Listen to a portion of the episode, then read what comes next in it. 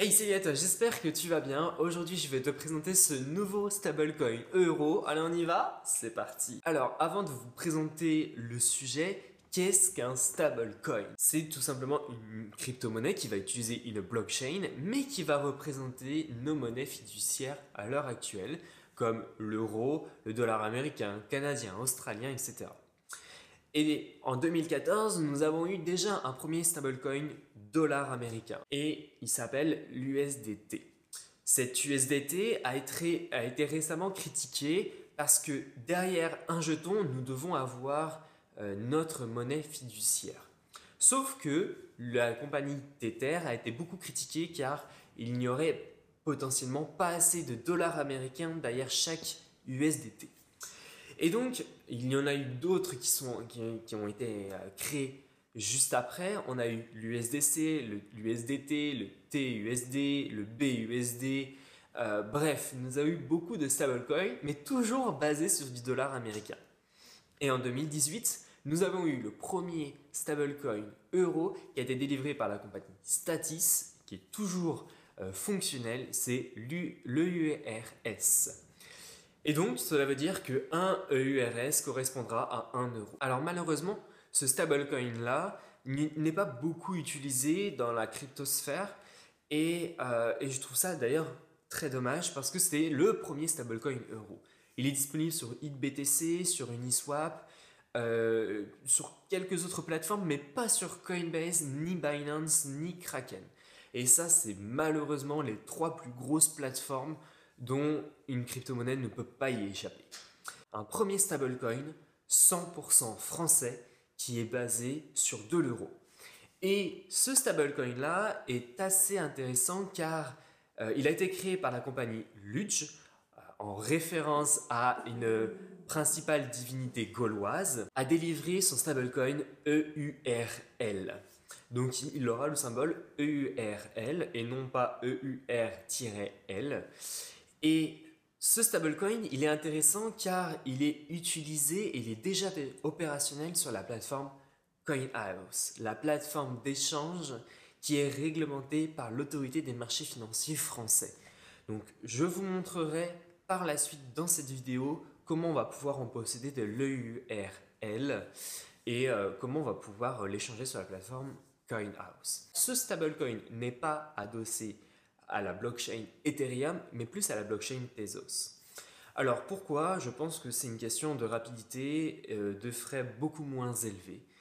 Donc ça c'est super intéressant. Mais ce qui est tout aussi intéressant, c'est que nous avons une compagnie qui s'appelle la PwC France et Maghreb qui va émettre les rapports donc de cette compagnie pour montrer que cette compagnie est fiable et que un EURL correspondra bien à 1 euro en fonction de la quantité d'euros qui sera bloquée dans le compte de la société qui est détenue par la Société Générale. Et ça, c'est tout aussi intéressant parce que c'est encore un acteur français.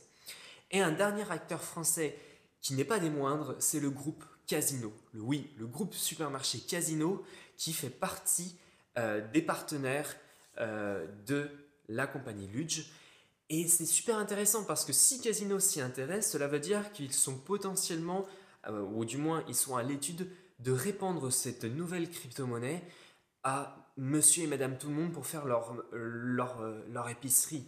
Et donc c'est super intéressant. Alors je pense que ça ne va pas remplacer totalement l'euro pour faire tes achats, mais ça pourra potentiellement être intéressant sur, au niveau des points de fidélité, parce que si tu gagnes euh, si tu dépenses tant, bah, tu auras tant de EURL euh, sur ta carte de fidélité par exemple. Ça va comme moyen de paiement, ça sera utilisé je pense comme moyen de paiement, mais aussi comme point de fidélité. Après, on verra bien comment les compagnies vont améliorer ce stablecoin au niveau de son utilisation. Alors maintenant, si vous souhaitez utiliser l'EURL sur la plateforme CoinHouse, ce qui est important de noter, c'est que si vous utilisez la paire de devises BTC Euro, vous avez 2,99% de frais pris par la plateforme d'échange. Mais si vous utilisez du BTC EURL, vous n'avez plus que 1,49% de frais sur la plateforme CoinHouse, ce qui est quand même pas négligeable. Donc maintenant, je vais te montrer comment on va pouvoir utiliser sur la plateforme CoinHouse ce nouveau stablecoin, comment on va pouvoir l'échanger contre de l'euro. Et donc nous voici maintenant sur la plateforme CoinHouse et je vais vous montrer comment acheter de l'EURL. Alors c'est très simple, donc vous allez sur votre compte CoinHouse, vous allez ensuite dans Acheter et ensuite vous sélectionnez euh, l'option EURL. Ensuite, là, il va me dire, ok, votre solde de EURL est trop faible, achetez de l'EURL. Très bien. Donc, transfert bancaire. Ici, admettons, je vais mettre 100 euros. Et ici, bah, si je veux recevoir 100 EURL, ils vont vous prendre sur 100 euros 1,49 euros de frais. Donc moi, je ne peux pas. Je ne sais pas pourquoi d'ailleurs, mais je ne peux pas en acheter. Ensuite, je déclare avoir lu les conditions générales de CoinHouse. Et ensuite, je vais faire le transfert avec, il va y avoir un IBAN, etc. Et donc, je vais aller sur mon compte en banque. Je vais, je vais rentrer cet IBAN.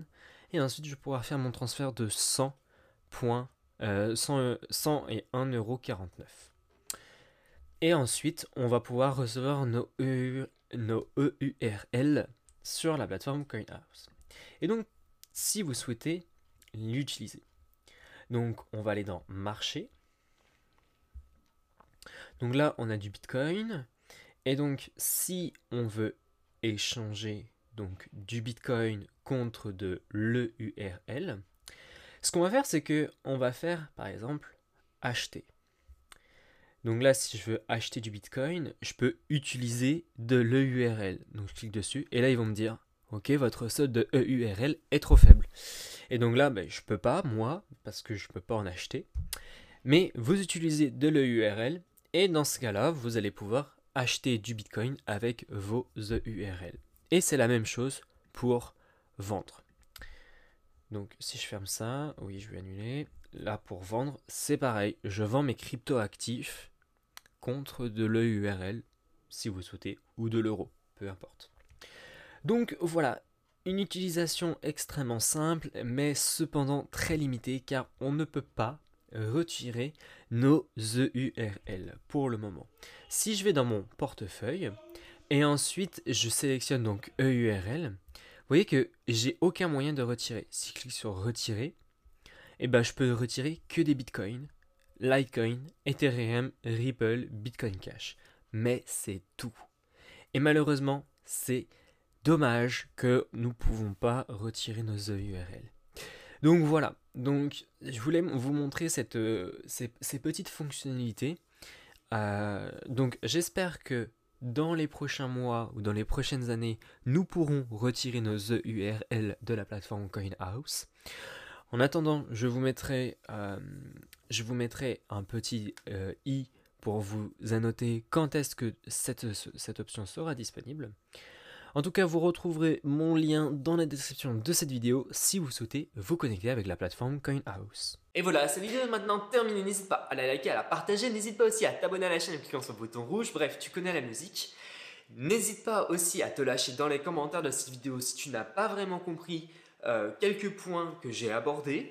N'hésite pas aussi à me donner des suggestions au niveau de cette vidéo, comment tu l'as trouvée, etc. Si tu as des sujets aussi que tu souhaites que j'aborde dans ces vidéos, n'hésite pas à me le dire. Je te remercie énormément et puis bon, je te dis à la prochaine dans une autre vidéo. Allez, ciao ciao